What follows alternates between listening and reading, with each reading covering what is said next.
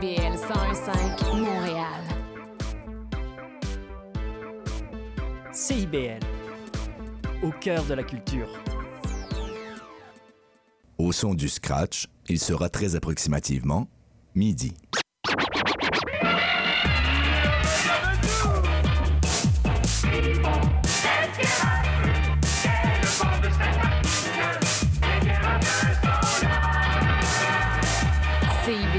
101.5 Montréal.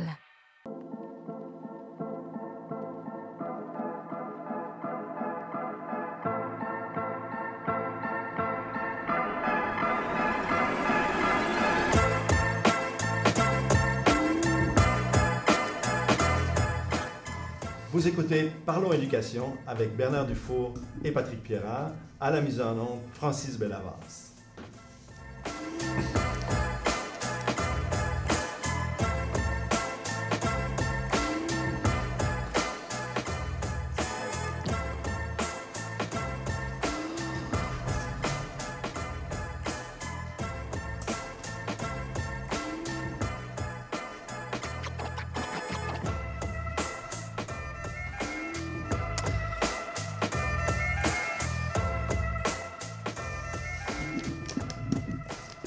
Mesdames et messieurs, bonjour. J'ai le bon micro cette fois-ci parce que ce n'était pas le cas la première fois que je vous ai parlé, je m'en excuse. Euh, on est un peu dans la précipitation ce midi parce qu'il fait trop beau, on a trop d'idées folles en tête et alors nous voilà, nous sommes prêts pour une nouvelle édition de Parlons Éducation. Bernard, bonjour. Bonjour Patrick, comment vas-tu? Ben, ça va très très bien, bon, euh, étant donné les circonstances. Oui, absolument. Alors on a un beau marathon à l'extérieur d'ailleurs, alors j'espère que euh, ça court bien quand même. Ben, je pense que oui, hein, c'est une température idéale pour courir euh, ce matin. Oui, alors je leur souhaite beaucoup de transpiration, évidemment, et beaucoup de succès. Alors Patrick, euh, aujourd'hui, on a quelques sujets à aborder? Toi, tu vas parler de la glissade de l'été. Ben Alors oui, j'ai ben hâte oui. d'entendre parler de ça. Ben oui. Puis moi, évidemment, je vais faire un suivi sur ma chronique d'il y a deux semaines concernant la pénurie des enseignants. Tu te souviens qu'on a abordé la pénurie ponctuelle, estivale des enseignants, mais euh, j'ai pensé que ça serait intéressant d'en parler sur une base euh, un petit peu plus, euh, Plus global, plus globale, général, ouais. sociologique, culturelle, historique à la limite. Là. Alors, euh, toi, de ce, ce dont tu vas nous parler dans les, dans les sujets de la semaine. Ben oui, ben oui, c'est sûr que euh, l'actualité se bouscule vraiment euh, au niveau de, euh, de l'éducation, hein, comme chaque semaine d'ailleurs, ça, bouge beaucoup, mais cette semaine particulièrement, ça a été occupé. Bon, moi, il y a plusieurs choses qui ont retenu mon attention. Bon, un nouveau, un, débat qui, existe depuis longtemps, hein, qui est est-ce qu'on doit apprendre aux enfants à écrire en, en lettres cursives ou en lettres script ou Oui. les deux? Oui. Hein? C'est pas nouveau, ça. C'est ressorti dans l'actualité cette semaine, mais euh, je faisais une petite recherche, puis euh, ça fait au moins 20 ans qu'on se pose la question, avec des pour, des contre, euh, bon, des recherches qui ne s'entendent pas. donc, On n'a pas vraiment de réponse par rapport à ça. on n'a pas de réponse encore, mais... Les réponses scientifiques que je parle, parce qu'évidemment, Oui, c'est ça, c'est il peut y exactement avoir ça. un impact sur les apprentissages de- des élèves. Bon, moi, ce que j'ai lu sur ce sujet-là, c'est qu'il pouvait y avoir certains impacts au niveau du développement de la pensée. Alors, euh, on pense que quand les élèves attachent leurs lettres, ça peut favoriser l'intégration des apprentissages, mais je te dis ça, c'est toute raison. Oui, c'est ça. Ça, reste, ça reste à, être euh, prouvé, en tout cas. Mais un, un des problèmes qu'on a actuellement, c'est que dans le programme de formation de l'école québécoise, euh, il est prévu que les enfants apprennent les deux. hein, en première et deuxième année, donc au premier cycle, euh, l'écriture euh, cursive, je pense, et euh, plus tard, l'écriture script, l'un ou l'autre en tout cas. Et donc, tous les enfants devraient apprendre les deux sortes d'écriture. Cependant, ce qu'on constate actuellement, c'est que dans les centres de services scolaires ou dans les écoles, il y a des choix qui sont faits euh, par rapport à ça. Donc, il y a certaines écoles qui enseignent juste Oui. un type oui. d'écriture et, euh, bon, avec euh, certains inconvénients qui, pe- qui peuvent arriver, là, genre on change d'école et puis c'est pas la, la même écriture Ouais. dans l'autre école et ainsi de suite. Alors ça, c'est quand même un peu embêtant. Euh, Mais, mais ce qu'on a vu, Patrick, dans, dans l'actualité de cette semaine, c'est que certains centres de services scolaires, et cette fois-ci c'est au niveau du centre de services scolaires, la décision a été prise de ne plus euh, pratiquer euh, l'écriture cursive. Alors, on a sollicité le ministre. Et, et on attend des réponses au, par rapport à ça. Exact. Puis juste pour terminer ce, ce petit sujet-là, en Ontario, euh, qui avait laissé tomber l'écriture cursive, les lettres attachées depuis plus de 15 ans, il la ramène actuellement. ramène. Donc les deux types d'écriture vont de nouveau être au programme Bon. euh, en Ontario. euh, après, Alors, à suivre. Un, À un suivre. certain nombre d'années. Alors, moi, de mon côté, Patrick, j'ai retenu deux choses. La première, évidemment, c'est la manifestation sur euh, les, certains contenus euh, du cours d'éducation à la sexualité. Euh, tout ce débat que nous avons sur l'identité de genre. Alors, euh, il y a eu une manifestation importante à Montréal et dans d'autres villes aussi. Et, Partout euh, au Canada. partout au Canada, mais principalement, moi, ce qui m'interpelle beaucoup, c'est davantage ce qui s'est passé dans les villes québécoises, parce qu'évidemment, ça touche le programme qu'on implante.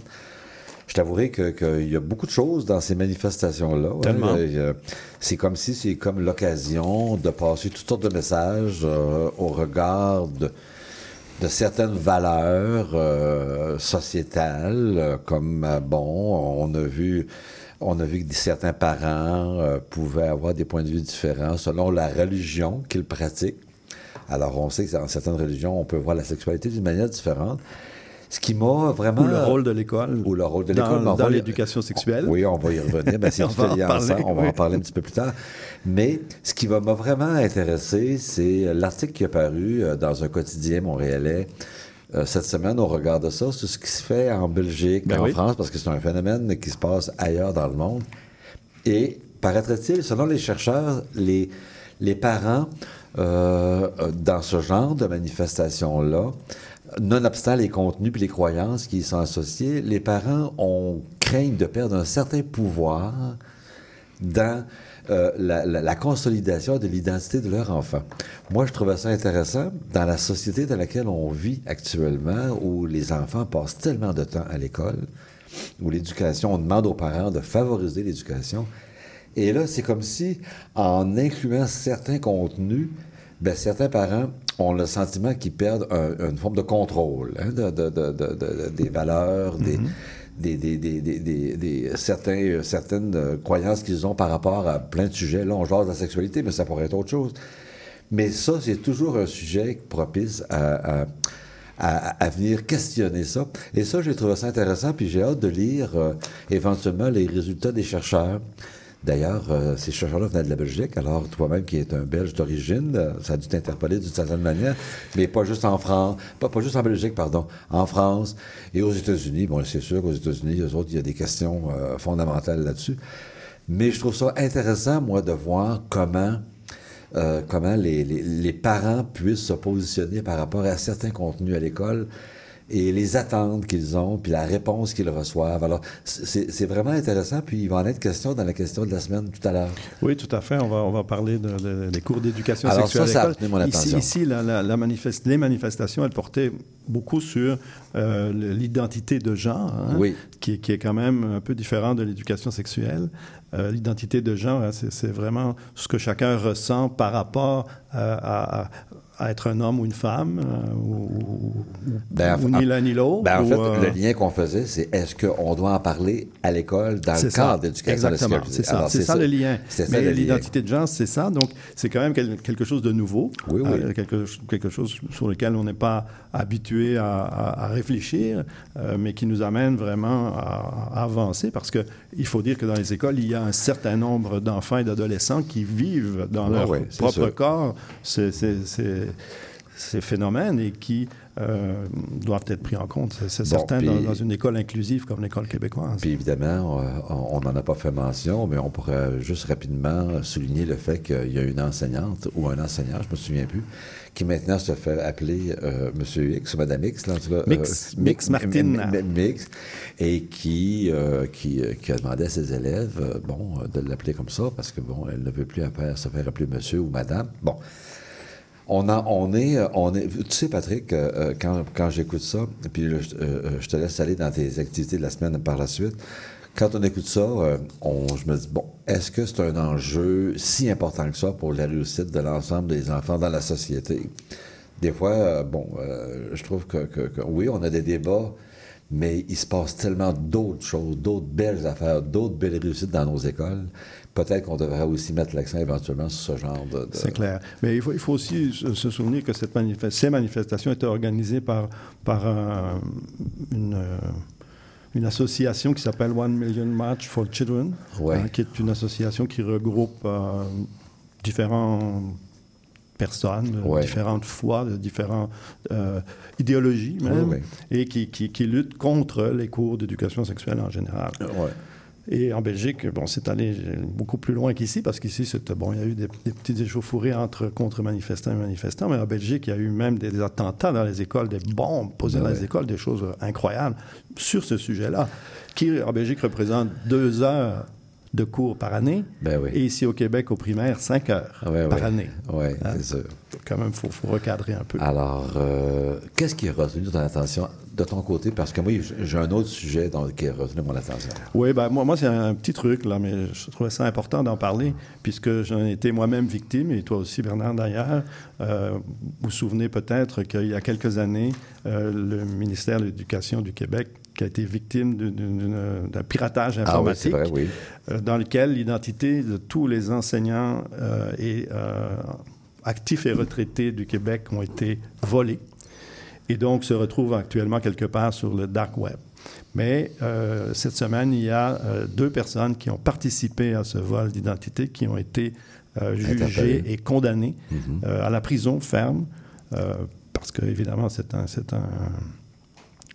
crime grave aujourd'hui de, Ben de- oui, de- de faire ces choses-là. Un de, ces deux messieurs vendait les identités d'enseignants sur le dark web à 10 dollars l'unité. Ah bon? Alors bon, ça, on ne vaut pas très cher, quoi. Enfin. Ah, à la quantité, j'imagine. Oui, c'est sûr que ça peut finir par être payant.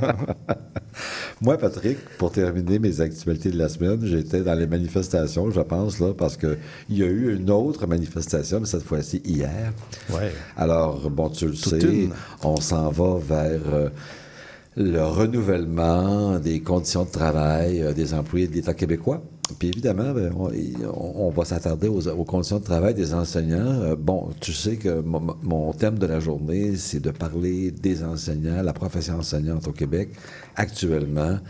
Et on en a parlé à maintes reprises, les, les conditions de travail, les conditions d'exercice de la profession enseignante, la reconnaissance, les conditions salariales, c'est un enjeu euh, qui est euh, permanent, je te dirais. À chaque fois qu'on aborde les conditions de travail des enseignants, on parle toujours de conditions salariales, on parle de lourdeur de la tâche, et évidemment, ben, il, y en sera encore question cette année.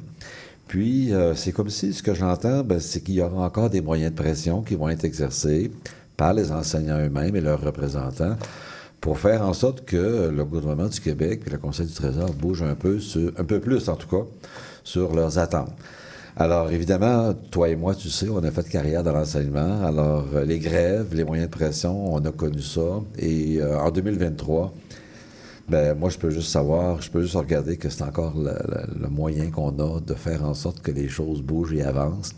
Alors, on va voir, Patrick, euh, qu'est-ce qui va se passer cet automne, mais je pense qu'à notre émission, on va en parler à quelques reprises des conditions de travail des enseignants qui sont importantes, euh, qui doivent être valorisées, qui doivent. Mais bon, faut voir euh, les résultats que ça va donner.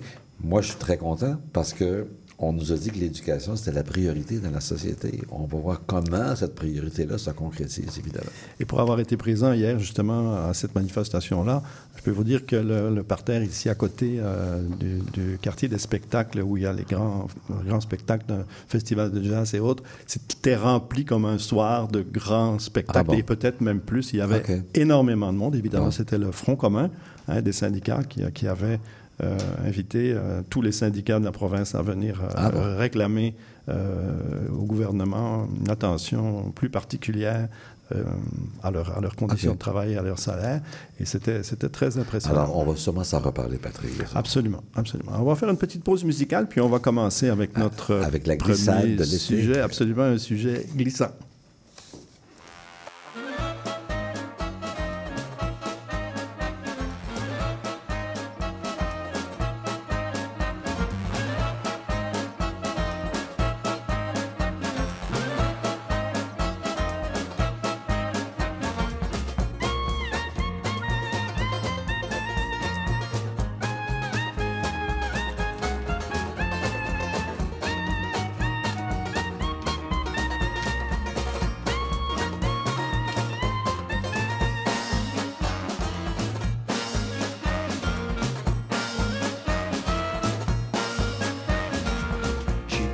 Pajacy do Polski wyjechali na wycieczkę, tak to myśleli. Na ich podróż Alors, Patrick, aujourd'hui, pour quelques minutes, tu vas nous entretenir de la glissade de l'été. Quand tu m'as présenté ce sujet-là il y a quelques semaines, ça a piqué ma curiosité. Alors, euh, je te laisse aller. J'aurai sûrement une ou deux questions, puis un commentaire. Ben oui, j'espère, j'espère bien, oui.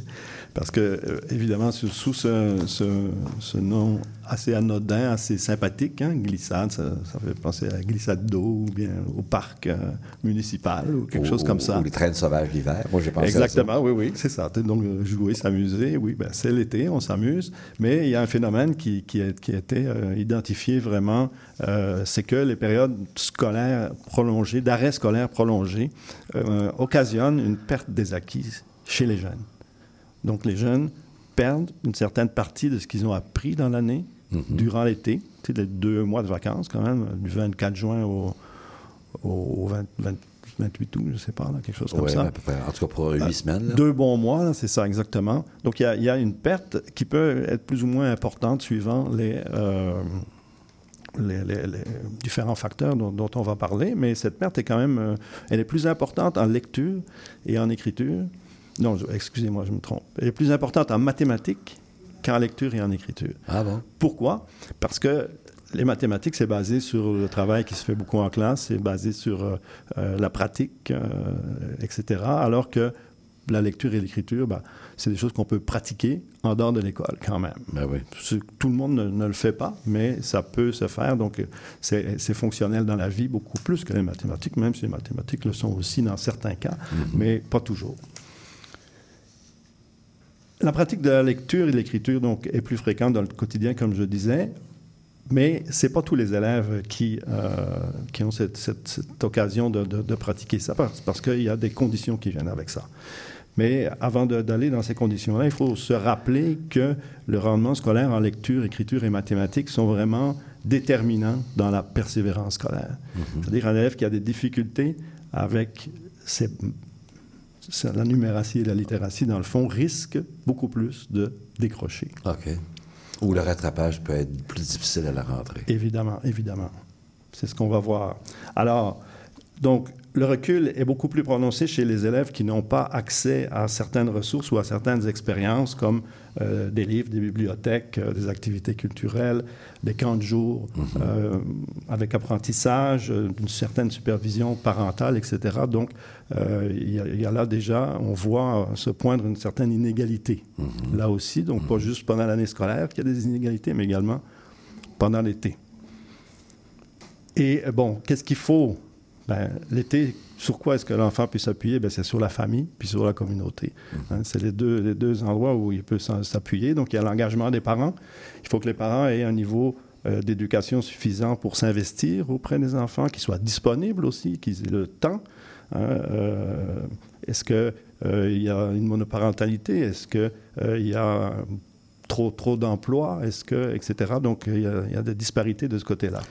Moi, moi, j'avais. t'as- euh, Quand tu m'avais dit que tu, que tu nous, que tu nous ent- entretenais de ça aujourd'hui, je me suis posé la question si c'était pas lié au climat.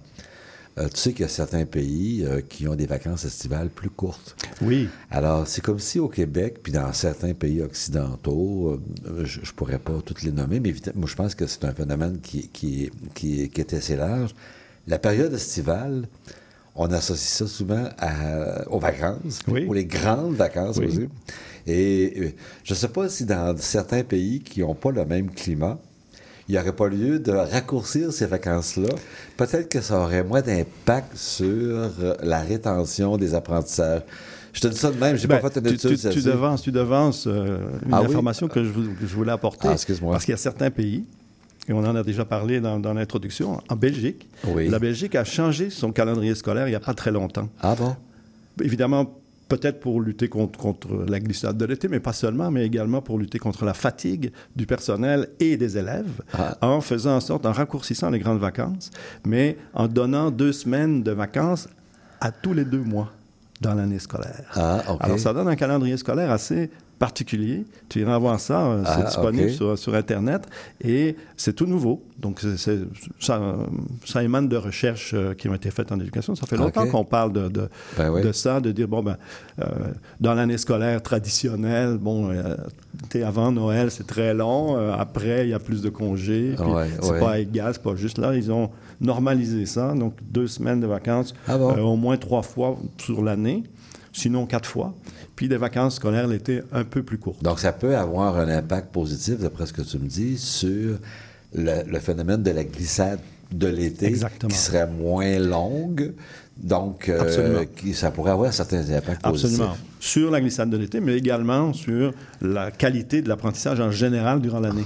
Ah bon, c'est intéressant. Alors, Oui, euh, éventuellement, ça serait intéressant que tu nous parles de- des résultats. Je sais pas, il y aura, il y aura peut-être une étude longitudinale sur ce sujet-là. Et peut-être que ça pourrait inspirer. Il faudrait suivre ça, oui, en effet. mais au Québec, ce qui serait peut-être particulier, c'est que, euh, bon, c'est quasiment culturel, hein, euh, que le, le mois de juillet, le mois d'août. euh, Bien sûr. Bon, on a de la misère à faire bouger les vacances de la construction quasiment. Je pense que ça ne se fait pas sans mal. J'ai eu des échos en Belgique que Ah oui? ça n'avait pas été facile. Mais je trouve ça intéressant, de, de- de- de- l'idée de mettre deux semaines de vacances. euh, mais bon, c'est sûr que des vacances en mars puis en novembre, c'est pas évident. Là, Ah oui, euh, oui, mais il y en a. C'est sûr qu'il y, y a en novembre, il y en a une en novembre, Ouais. il y en a une à Noël, évidemment, il y en a une en mars, puis euh, je pense qu'il y en a encore une en mai. Si, euh, pour le bénéfice de nos, de nos auditeurs, ça serait intéressant que tu nous reviennes éventuellement Mm. si tu as de l'information additionnelle. Absolument, absolument. Je vais faire une veille euh, Ben, stratégique là-dessus. Et bon, c'est pour revenir euh, au sujet euh, plus, plus directement, bon, les, les élèves qui sont particulièrement touchés, ben, c'est particulièrement les élèves des milieux défavorisés, on l'a déjà dit, qui ont moins accès euh, à des ressources ou à des activités euh, stimulantes, même si c'est à peu près égal pour tout le monde en mathématiques, en, en- en- en lit- en littératie. Euh, il y a vraiment une différence importante suivant le milieu dont on est issu. Euh, Il y a également les élèves allophones qui ont euh, plus de difficultés avec ça parce que ça les oblige à un moment à arrêter de parler français sur une base quotidienne. Pas, tous, pas toujours, évidemment, là, ça dépend des, contextes, mais les occasions, d'abord les, cours de français sont arrêtés et les occasions de pratique peuvent être diminuées aussi, alors qu'à l'école au quotidien, ben, c'est quand même le français qui est la langue. La langue d'usage euh, Oui. dans les écoles. Donc, pour les, les- les jeunes allophones, ça peut être un peu plus Ah. difficile aussi. Ben oui, ben oui, c'est sûr. Et euh, évidemment, les élèves en difficulté d'apprentissage, euh, pour eux aussi, parce que le, le- le retard de l'été ça- s'accumule avec le retard de, de l'année ou des années. hein. Donc, euh, ça, ça- ça vient s'additionner. Ça ajoute un petit peu aux, aux difficultés. aux- et évidemment, euh, par contre, si l'élève qui a des difficultés d'apprentissage est dans un milieu euh, socio-économique plus euh, aisé, il va avoir une certaine balance qui va se faire parce qu'il va avoir accès à des activités euh, d'apprentissage ludique, etc., pendant l'été. OK. Contrairement si, Ben oui, en plus, on, on vient d'un milieu socio-économique défavorisé, évidemment, c'est deux facteurs Ben qui oui, s'additionnent et qui font en sorte que c'est plus difficile. Ça s'accentue davantage durant la période estivale et puis dans l'école, n'étant plus là pour pallier souvent, Exactement. souvent à ces Exactement. besoins-là. Exactement. Alors, on est, on est vraiment dans les inégalités sociales ici, hein, Ben oui, c'est clairement. clair. Tout à fait. Alors, bon, qu'est- qu'est-ce qui- qu'est-ce qu'il faut faire? Ben, c'est intégrer des activités ludiques en littératie, numératie dans le quotidien des enfants, dans la mesure du possible, là, sans, sans les embêter. Ben oui, trop. c'est ça. on, on parle d'activité ludique, on ne parle pas de, de devoirs de vacances, de cahiers d'exercices et d'autres Non, non, non, mais quand ça. même. L'été, on ne euh, fait pas ça. Il faut que la glissade soit là aussi, là, parce que la glissade, c'est quelque chose d'agréable en quelque part. Ben, exactement, il faut Ouais. qu'on ait du fun l'été. Ouais, ben Donc, oui, il faut ça. trouver des moyens d'avoir du fun tout en entretenant ses, ses- ses- ses connaissances. Alors, bon, on parle de jouer à des jeux de société, faire la cuisine, euh, faire du codage, euh, visiter des musées, euh, euh, regarder, des- apprendre quelque chose de précis, apprendre à faire quelque chose. Euh, bon, écrire un- une bande dessinée, euh, faire une exposition, bon, animer un livre. En tout cas, il y a, il y a plein d'idées qui peuvent arriver, qui peuvent intéresser certains enfants. D'autres moins, évidemment, parce que c'est quand même des, des activités ludiques, mais qui restent euh, centrées sur l'apprentissage d'une certaine façon. Alors, il y a des enfants qui sont plus réceptifs à ça, d'autres moins. Alors, euh, ça prend des parents engagés, comme on disait tout à l'heure, pour euh, offrir ce Ben genre oui, euh, comme bon, jouer aux échecs, faire de la, de la construction, du bricolage, fabriquer des choses, faire des expériences scientifiques, euh, euh, faire une chasse au trésor. En tout cas, c'est toutes des choses dans lesquelles les enfants vont, vont entretenir leur- leur, euh, Leurs habiletés. leurs habiletés, leurs Puis même apprentissages. consolider des apprentissages. Oui, c'est puis ça. en développer d'autres aussi. Exactement, exactement. Tout en ayant du plaisir. hein. Ça, c'est c'est Ben comme oui. la, condition euh, sine qua non. Alors, bon, évidemment, dans les, les- les voies de solution, on parlait tantôt de, de revoir le calendrier scolaire. Il y a aussi euh, le dépistage des élèves à risque qui est important, qui se fait à l'école, évidemment, mais qui, qui devrait être pris en compte, si possible, euh, pour donner un coup de main, pour donner des, des activités ciblées à certaines populations euh, durant l'été. Mais, mais, mais pour revenir au calendrier scolaire, Patrick, est-ce qu'au Québec, est-ce que tu penses qu'on aurait des, des, des possibilités concrètes? Euh, supposons que, je sais pas, euh, notre ministre de l'Éducation aurait cette réflexion-là qui dépasse largement le, ministre, le ministère de l'Éducation. C'est- ça serait un choix de société Oui, oui. fondamental. Est-ce que tu penses qu'on aurait, de- compte tenu de notre climat, est-ce que tu penses qu'on aurait des possibilités concrètes de réaliser un, un, ben, un changement de calendrier scolaire axé vraiment sur les jeunes et leurs apprentissages? Parce que d'après ce que je- j'entends, c'est que toi, tu nous dis que la glissade de l'été peut être nuisible, entre guillemets, pour les enfants, principalement les enfants. Clairement. Bon.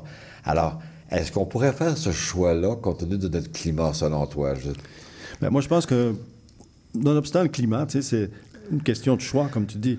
Est-ce que l'éducation est une priorité au Québec? Ouais. Hmm? Posons-nous la question. Oui, mais on la pose, la question. Je sais qu'on la Ouais. pose.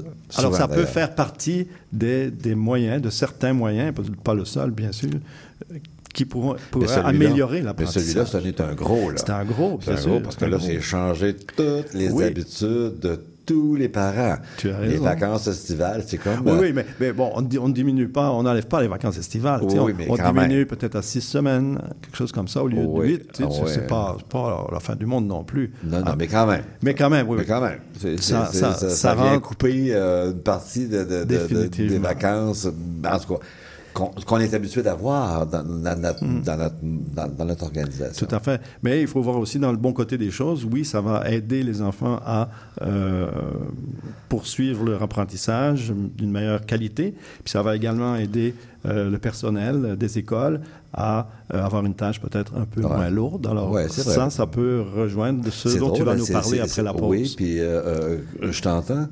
Puis je me dis, euh, dans l'amélioration des conditions d'exercice de la profession enseignante, les représentants syndicaux des enseignants, j'ai jamais entendu cette demande-là comme étant euh, une manière pour eux aussi de se reposer, entre guillemets. C'est pas sur les radars actuellement. Non, mais on aurait pu, euh, on aurait pu entendre ça des Alors, enseignants on, eux-mêmes. en- on en parle en parlant éducation, on parle mouvement. Ouais. Là-dessus, on va faire une petite pause publicitaire et on revient avec toi après. Bernard. Merci. Né au Québec tous les dimanches de 13 à 15 heures sur CIBL 101.5. Entrevue, chronique, débat, musique. Né au Québec, le regard québécois sur l'actualité locale, nationale et internationale. Dimanche 13h-15h sur CIBL 101.5. Animé et réalisé par votre serviteur Cyril Equala.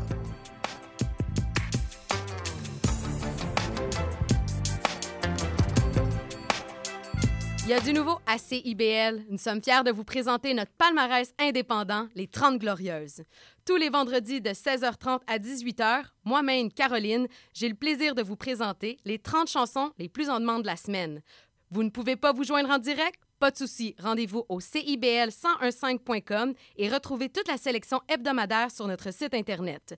Nous sommes également en rediffusion les samedis à 7h30. C'est un rendez-vous. Atención mi gente,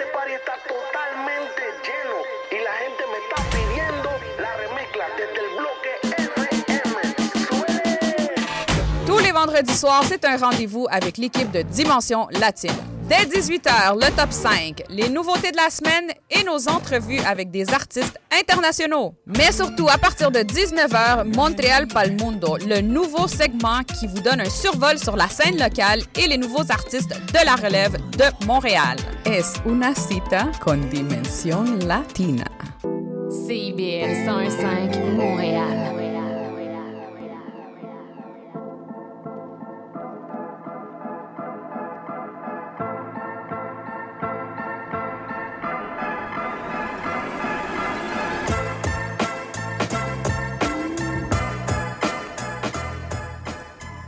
Alors, vous écoutez toujours Parlons Éducation avec Bernard Dufour et Patrick Pierrard, Francis Bellavance à la mise en onde.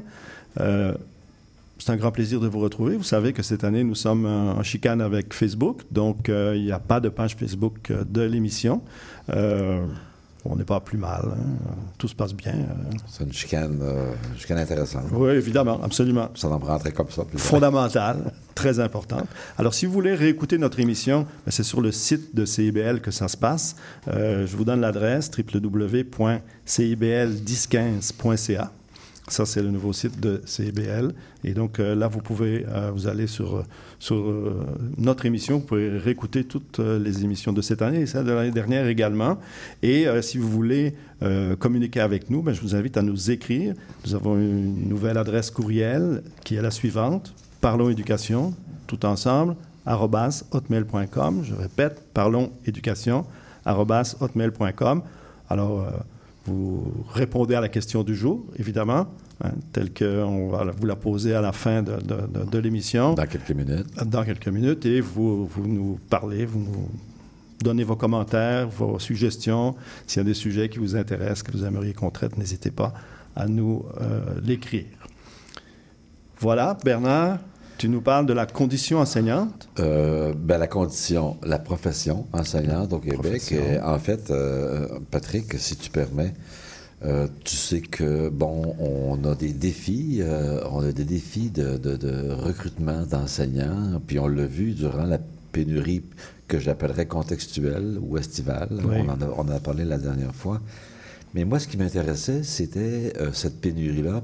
Est-ce qu'il n'y a pas au Québec, puis peut-être ailleurs dans le monde aussi, une pénurie latente?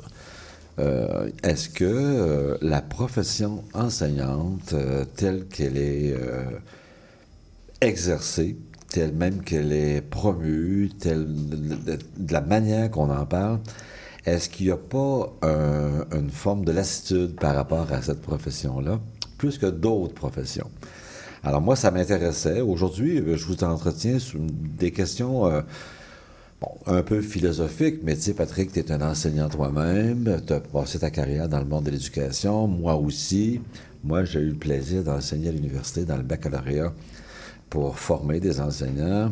Alors, on, est, je pense qu'on est en mesure de- de- d'avoir certaines réflexions par rapport à cette profession-là. Puis en plus que tantôt, dans nos actualités, on a parlé évidemment des conditions de travail des enseignants.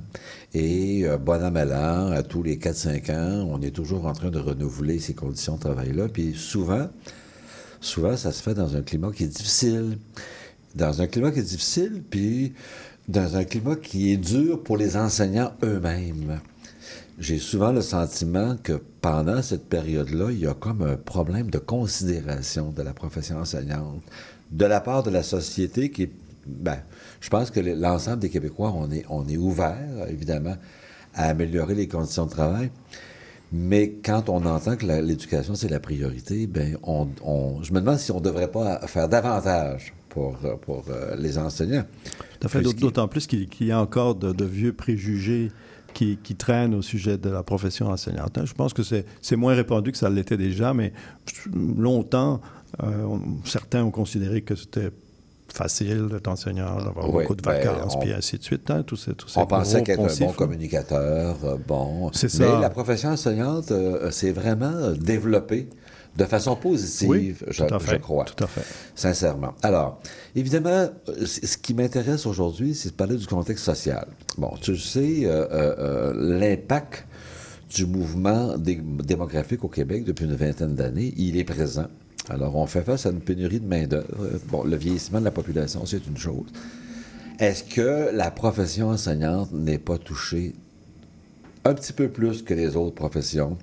J'ai pas entendu dire, moi, qu'on manquait d'architectes. J'ai pas entendu dire qu'on manquait d'ingénieurs. J'ai pas entendu dire qu'on manquait de de d'autres professionnels dans la société. manque de médecins. Les médecins, bon, les médecins, c'est une autre histoire. Euh, bon, euh, on pourrait en former davantage parce qu'il y a beaucoup de demandes.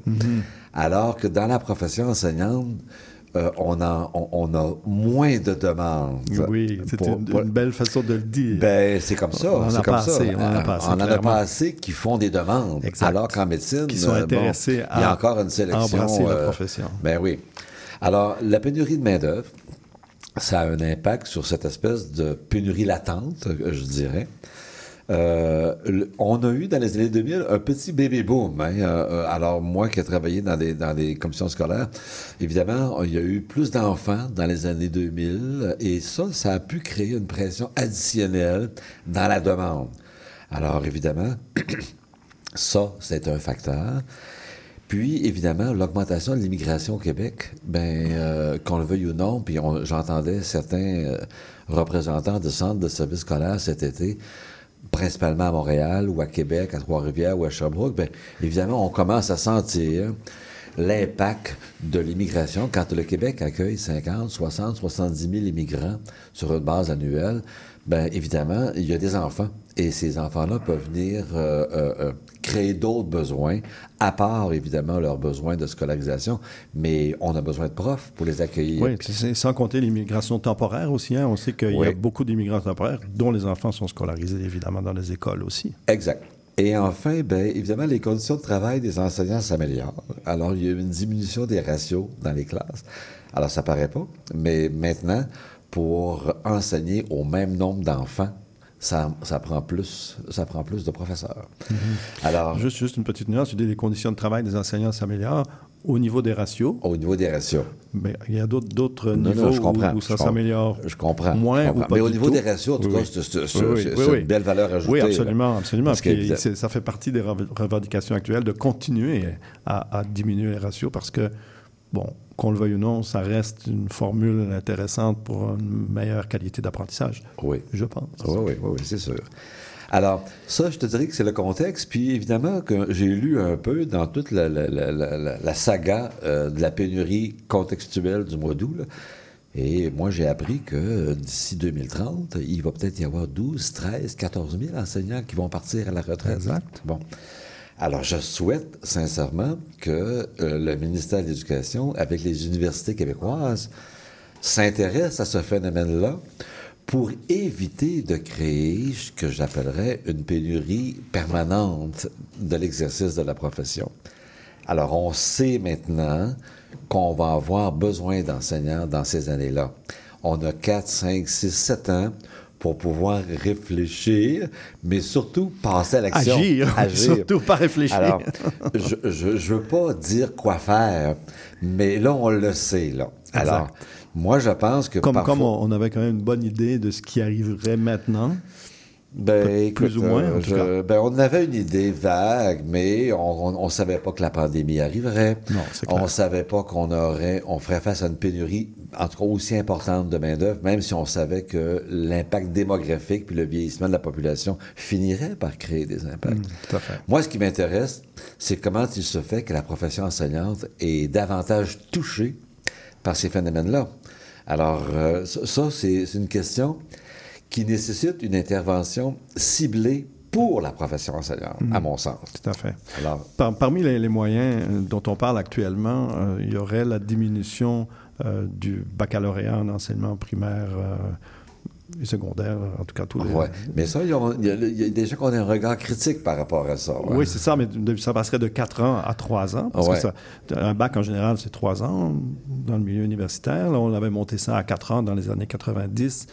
Bon, c'était une certaine façon de revaloriser, de donner plus de pratique Ouais, dans la c'est vrai, profession. C'est vrai. Mais là, on, pense que ça pourrait être intéressant de diminuer ça. hein, Mais à est-ce trois que ans, ça- de ramener ça à 3 ans. Donc, Mais ça- ça- ça- est-ce que ça augmenterait la motivation des jeunes au niveau collégial à devenir un enseignant? Ça, c'est une bonne question. Je, je- probablement pas. Ça permettrait d'avoir des enseignants plus rapidement. Ceux qui sont motivés Oui. Iraient plus rapidement dans, Ouais, dans- c'est dans- vrai, sur le marché vrai. du travail. Et, bon, ça viendrait peut-être euh, régler en partie euh, un problème sur lequel je m'étais euh, penché l'année dernière, c'est-à-dire les stages non rémunérés. Ouais, c'est vrai. Hein, on sait qu'en enseignement actuellement, la quatrième année, c'est presque exclusivement dans les écoles. Et euh, gratis, évidemment, hein, comme les infirmières euh, dans Ouais. le DEC ou dans le bac qui font leur stage gratis également, hein, etc. Donc ça, c'est une problématique intéressante qui pourrait aider, disons. Ouais. Si je continue, Patrick, Ah, sur, sûr. ma- sur mon analyse euh, qui est non scientifique, là, évidemment, qui est basée sur mes Comme- lectures. comme tout notre- ce qu'on dit puis notre vécu. Alors, moi, ce que je trouvais, c'est que depuis quelques années, avec euh, les conditions de travail, évidemment, qui sont négociées de convention collective en convention collective, je trouvais qu'il y avait un message négatif par rapport à l'exercice de la profession. D'abord, un message euh, qui provient des enseignants eux-mêmes. Les enseignants eux-mêmes, pour défendre leurs conditions de travail, mettent beaucoup de l'avant leurs difficultés. Et moi, je pense qu'on aurait avantage dans la société à mettre davantage en avant les plaisirs de l'enseignement, les forces, les impacts positifs de l'enseignement auprès des jeunes, auprès des parents, et de faire en sorte que pour les jeunes, je comprends que les enseignants en profitent pour défendre leurs conditions de travail, Oui. mais pour les jeunes qui souhaitent épouser cette profession-là, il faudrait qu'ils sentent que s'ils choisissent de devenir des enseignants ou des enseignantes, qu'ils vont avoir du plaisir, qu'ils vont vivre des projets stimulants, qu'ils ont du pouvoir de, de- de changer la vie de jeunes et de faire en sorte que ces jeunes-là deviennent des meilleures personnes. Vrai. Et c'est comme si ce message-là, avec tout ce qu'on entend, c'est pas un message que j'entends beaucoup. Et je- je l'entends pas non plus de la part du gouvernement du Québec. hein. Souvent, on nous dit, bon, euh, l'éducation, c'est prioritaire. Bon. Mais on parle pas des impacts positifs Tout à fait, tout à de l'école, les impacts positifs des enseignants sur les apprentissages.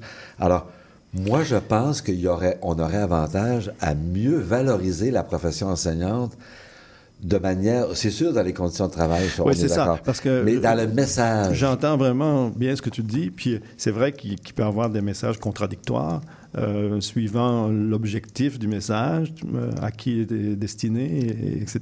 tu sais, et Ouais. à quelle période il, Ouais. il est, il est émis. hein. Euh, évidemment, en période de négociation, on va attirer l'attention du public et, du gouvernement sur les difficultés, et ça, ça dresse un, un tableau qui n'est pas très rose. Et par ailleurs, comme tu l'as si bien dit, le, le métier d'enseignant, c'est un métier extrêmement valorisant pour la personne qui l'exerce. Ben oui, c'est Hein, ça. euh, dans lequel on peut euh, vraiment aller chercher beaucoup, beaucoup de satisfaction personnelle. Et ça, en effet, c'est un discours qu'on n'entend pas assez. Ben, Euh, Moi, je trouve en tout cas que je ne l'entends pas beaucoup. Puis Non. on l'entend, quand on l'entend, c'est souvent dans une période de négociation. Et euh, souvent, c'est des, des- des messages où il, y a de la, où il y a de la tension. Où il y a. y a- y a- puis, je- je- des fois, je trouve ça un petit peu lourd. Mais je sais qu'il faut le faire. là. Mais on aurait peut-être avantage à, consacrer davantage de, de, de temps au, au- au- au volet positif. Un autre aspect qui m'a qui qui euh, interpellé dans, dans, mes recherches, puis dans mes lectures, c'est l'évolution de la profession enseignante au Québec. Moi, je viens d'une d'une époque où l'enseignant ou l'enseignante, dans une ville ou dans un village, il y avait le maire, il y avait, euh, il y avait les notables, et très rapidement, il y avait l'enseignant, avec le médecin. Alors ça, là, quand l'enseignant ou l'enseignante était présent dans une activité, c'était une reconnaissance, cette fois-ci, sociale. On, on trouvait même que pour les parents, que quand un enseignant disait quelque chose, c'est l'enseignant qui avait raison. Et je trouve qu'au Québec, il y a eu un changement de contexte de l'exercice de la profession. Et je suis pas sûr qu'on a adapté la profession enseignante en ce changement de contexte-là.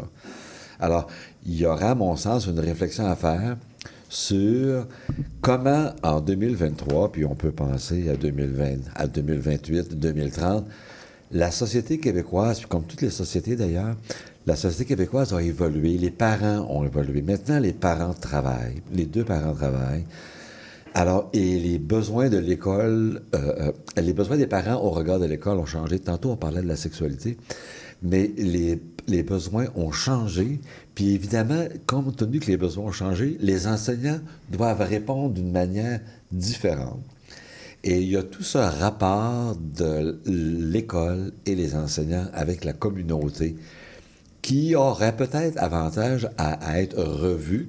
Il y a des belles initiatives euh, dans des plus petits milieux, mais dans des grandes villes comme Montréal ou Québec ou Trois-Rivières ou Sherbrooke ou Gatineau, au Saguenay, on aurait peut-être avantage à, revoir un petit peu comment l'enseignant connecte avec la communauté et évidemment connecte avec les parents par le même fait. Absolument, c'est vraiment important. Mais c'est vrai qu'il y a eu un, un- un changement euh, sociétal majeur dans les, disons, dans les 50 dernières années. Tu sais, la description que tu faisais au début là, de dire, bon, ben, Ouais. dans, la- dans le fond, l'enseignant faisait partie des notables, il était important dans la communauté, etc. Aujourd'hui, on est, on est, on est ailleurs, évidemment. Euh, et, et- et le rôle de parent en lui-même a évolué, les Ouais. attentes des parents par rapport à Mais la l'école. perception du médecin est restée la même. Ah, ça. Mais ça, c'est parce que le médecin, il y a, il y a une clé Oui, qui est le seul à posséder. Oui. oui. L'enseignant aussi. C'est vrai, c'est. L'enseignant aussi. L'enseignant aussi, tu as raison. Il y a des professions. Mais on ne lui reconnaît pas. Oui, mais il y a des professions dont on ne reconnaît pas l'expertise Absolument. à 100 C'est- puis les enseignants sont dedans. Évidemment, il y a euh, dans les perceptions que nous avons par rapport à l'exercice de la profession enseignante, il y a euh, tout l'acte professionnel de la pédagogie. Bon, euh, quand un médecin, un chirurgien opère, bon, c'est très technique dans le fond. hein, bon. Mais quand un enseignant enseigne, on sait qu'il y a un facteur humain qu'on ne peut pas évaluer tout le temps de la même manière et, de la, et, et, et, et- ça de l'enseignant à un autre. Alors, souvent, on a eu à faire face à des, à des situations d'enseignement ou d'apprentissage où l'élève ou le parent pouvait vivre certaines difficultés et souvent c'était associé à une incapacité de l'enseignant. Et ça, euh, on aurait peut-être avantage, éventuellement, puis bon, peut-être que ça, c'est un data que j'ai pour moi, mais on a beaucoup réfléchi à la création d'un ordre professionnel au Québec des enseignants. Moi, je favorise cette approche-là parce que ça permettrait d'avoir un regard critique un regard critique sur, sur d'abord l'exercice de la profession. Ça permettrait de protéger l'acte professionnel d'enseigner, parce que maintenant, aujourd'hui, on peut avoir un regard critique, les parents peuvent avoir un regard critique sur le travail d'un enseignant, les élèves même. Les, Ben oui. les élèves même peuvent avoir un regard critique euh, sur, sur le travail de L'enseignant, l'enseignant. est très exposé. Oui, Clairement. Des fois, les élèves ont des problèmes, puis c'est la faute de l'enseignant. Alors, Mhm. euh, moi, je pense que la création d'un ordre de- de- des enseignants, d'abord, c'est la seule profession au Québec qui n'en a pas. Alors ça, ça pourrait au moins euh, mieux circonscrire l'exercice de la profession et peut-être que ça aiderait à valoriser la profession parce qu'elle serait mieux protégée. Euh, puis il y aurait une reddition de compte à faire. Par contre, il faudrait être vigilant parce que la profession enseignante, c'est une profession dans laquelle la dimension affective est importante. C'est un l'exercice de la profession se fait dans un contexte humain. Et évidemment, il n'y a pas de règles qui sont bonnes pour tous les enseignants, pour tous les élèves et pour tous les parents. Ça, ça nous ramène aux données probantes. Oh, ça nous ramène aux données probantes, dont il va Y être a-t-il question. une vie en dehors des données probantes? Ben, il y aura sûrement une émission dont on en parlera. oui. C'est sûr. Puis, évidemment, ma chronique, j'aimerais ça la terminer aussi sur l'accompagnement des enseignants. Bon, tu sais, Patrick, il y a des enseignants qui... Il y a des jeunes qui ne choisissent pas l'enseignement. Souvent, ça leur fait peur. Souvent, bon, pour les raisons dont je parlais tantôt, il y a peut-être un défi de perception. Mais il y a aussi un défi de rétention.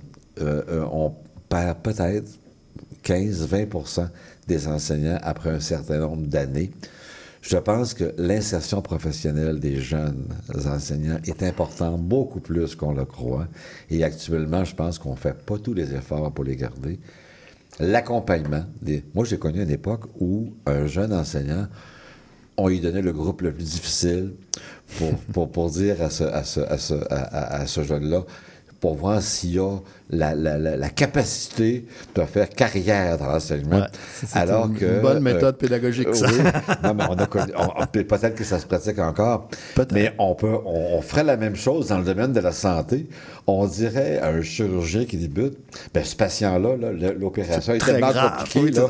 c'est- toi qui vas la faire. Moi, le chirurgien d'expérience, je me repose. J'exagère un peu. oui, c'est une caricature, mais, Mais c'est quand une caricature, mais tu serais surpris de voir comment, dans le milieu scolaire, euh, puis là, je parle pas de, des prérogatives syndicales comme l'ancienneté, puis bon, le choix des groupes, puis bon, puis Mhm. Oui, oui. euh, je garde mon groupe parce que c'est un groupe facile, puis bon.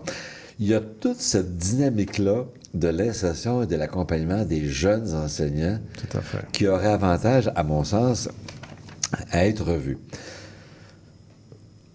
Les universités québécoises est-ce qu'elles ont un rôle de vigie par rapport aux besoins des enseignants au niveau du Québec? Qui décide de combien d'enseignants on forme? Qui décide, qui est capable de faire l'analyse longitudinale sur euh, la, la- la- la quantité, les lieux de formation? Alors, ça serait intéressant éventuellement, si jamais on a euh, Henri qui vient nous Ben revoir. oui, il va, il va être avec nous. Henri euh, va venir nous revoir à un moment donné, là. Ben, ça serait intéressant, Henri qui est enseignant, euh, qui était un enseignant à l'UQAM, là, qui nous a parlé d'ailleurs euh, l'an passé.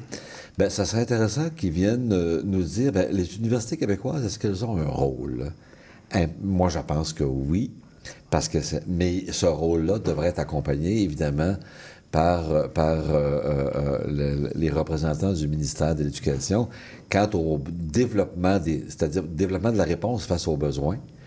Puis évidemment, la manière de, de- de- de- tantôt tu parlais de stages rémunérés, tu parlais de, de, bac raccourci. Euh, on, on- tu sais, on a témoigné de belles expériences qui se font euh, dans des centres de services scolaires où la formation universitaire se fait en alternance avec le milieu de l'enseignement. C'est une belle manière d'intégrer des jeunes enseignants, je pense. Alors, il y aurait peut-être des formules Absolument. à développer avec les universités. beaucoup, beaucoup Puis de moi, je suis sûr que dans le monde, euh, il y, a, il y a- il y a- il y a- il y a beaucoup de belles initiatives. Pe- Je terminerai On conclut? On conclut sur le fait que nous avons tous eu des enseignants dans notre vie. Moi, quand je pense à mon primaire et mon secondaire, je me souviens des enseignants. Et les enseignants ont un rôle, un pouvoir énorme auprès des jeunes. Et je voudrais juste qu'on retienne que nous, on a fait, en tout cas, je parle pour toi aussi, là, on a fait une belle carrière dans le monde de l'enseignement. On sait que c'est une profession qui est très stimulante. Alors, je voudrais qu'on termine cette chronique-là sur une note positive par rapport à la profession. Absolument. Puis souhaiter aussi que les conditions de travail des enseignants, ben, ce soit quelque chose qui va avec euh, leur statut dans la société. Qui s'améliore, exactement. Qui ait le statut qu'il mérite dans la société. Alors, je te remercie beaucoup. C'est moi qui te remercie, Bernard. On va faire une toute petite pause musicale, puis on va passer à la question du jour Oui. avant de clore l'émission. Merci. Bye.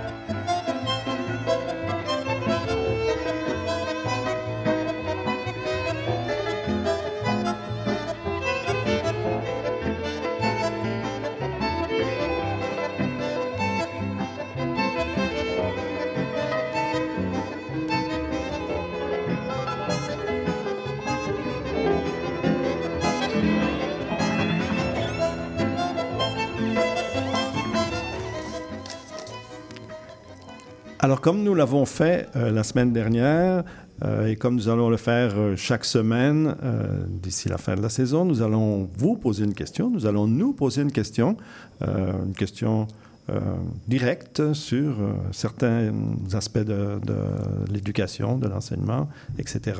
Et donc, aujourd'hui, c'est Bernard qui nous amène une question en lien avec ce que nous avons rencontré au début de l'émission, c'est-à-dire les- la, la sexualité, la sexualité à l'école. Mais la question est la suivante. Vas-y.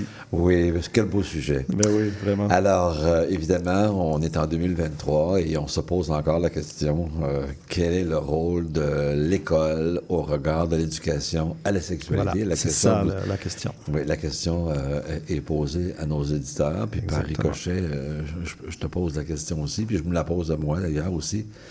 Bon, alors tu sais, euh, euh, bon, il y a eu cette manifestation-là cette semaine. Euh, bon, là, évidemment, quand on a des manifestations comme ça, il y a toutes sortes de choses qui sont mêlées. On- c'est- Clairement. Bon, là, il y a des gens qui sont contre le fait qu'il y ait des trans dans la société. Bon, ça n'a pas rapport avec l'éducation, la sexualité à l'école. Bon, il y a des gens qu'on trouve qu'on en parle trop tôt, pas assez, trop tard. Bon, alors, c'est comme si à chaque fois qu'on aborde ce sujet-là, il y a, il y a toujours, il y a toujours des défis de consensus euh, réels, je trouve, par rapport à, à l'éducation, à à la sexualité. Évidemment, les gens qui manifestent expriment des points de vue euh, particuliers, disons. Oui, oui. ben, a- les gens manifestent des points de vue particuliers. Les gens mélangent aussi euh, des, des- des points de vue avec euh, les besoins des jeunes eux-mêmes. Euh, bon, euh, les gens souhaitent aussi porter des messages.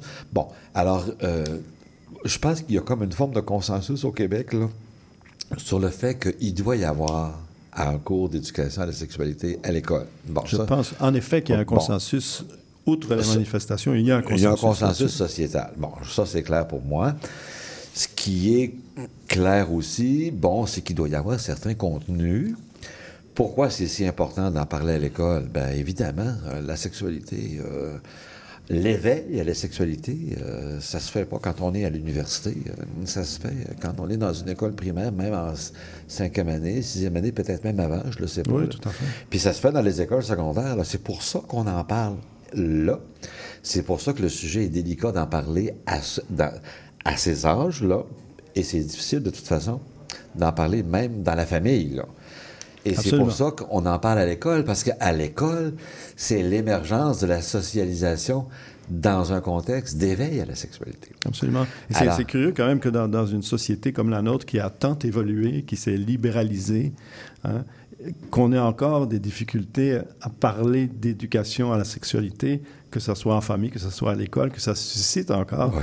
euh, des débats, que ça suscite encore... euh, Ben, moi, je pense que même entre adultes, ou, euh, mais moi, je pense que même entre adultes, Patrick, il y a encore des défis de, de- de confort, je dirais, à parler de sexualité. Euh, bon, euh, alors, il y en a, il y en a moins. On- Oui. on- il y a plus d'ouverture maintenant. Mais il y était une période, là, où même entre adultes, euh, aborder certains sujets, c'était pas toujours facile. Hein, bon. Alors, il y a eu une évolution.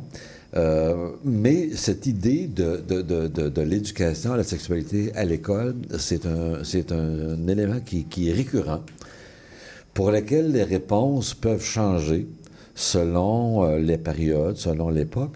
Et évidemment, moi, ce qui m'intéresse, c'est de savoir le point de vue de nos auditeurs. Est-ce que, d'abord, on s'entend que l'école a un rôle, mais quel type de rôle? Puis même, il n'y a pas de consensus auprès des enseignants. Les enseignants, quand on a présenté le cours d'éducation à la sexualité, les enseignants étaient très réfractaires. Certains enseignants étaient Oui. réfractaires parce que je ne sentais pas la compétence Exact. euh, pour répondre à toutes les questions, parce qu'évidemment, on stimule beaucoup de questions auprès des jeunes quand on aborde ces sujets-là. Alors, bon, le- il y a eu de la formation continue. Euh, euh, je pense que la plupart des enseignants qui, qui abordent ce sujet-là avec les enfants sont capables d'en Sont parler. prêts, oui, je pense sont prêts. Bon. Mais bon, il y a quand même, il y a quand même euh, un- un- un- une étape de formation à, à- à développer Absolument. pour être en mesure de donner les bonnes réponses parce que les enseignants veulent des professionnels euh, euh, du début jusqu'à la fin. Ils veulent pas induire les jeunes en erreur. Ce qui est très important. Ce qui est très important, Absolument. principalement dans ce sujet-là.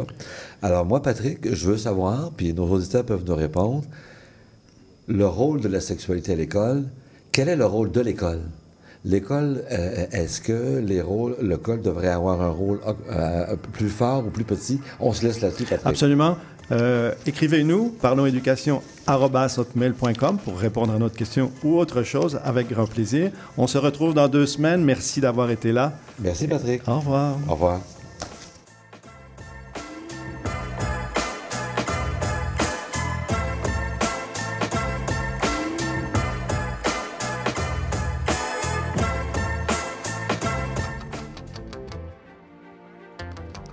Néo-Québec à la radio, c'est tous les dimanches de 13 à 15h sur CIBL 101.5.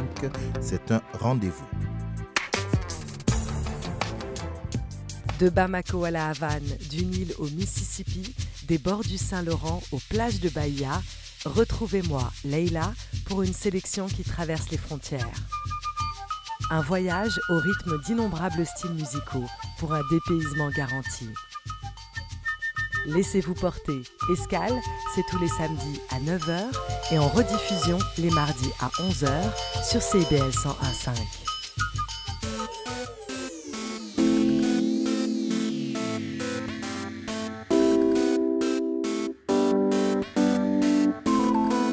CIBL 101.5 Montréal.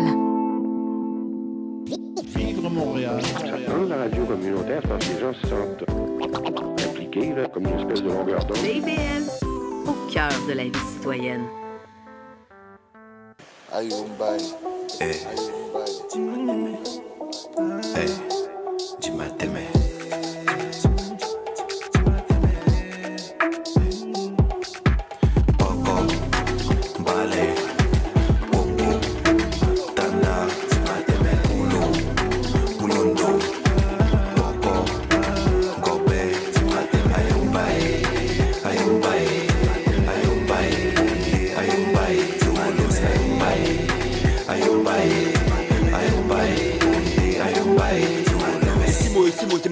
Bien aller des motos, man. Ici moi, ici mon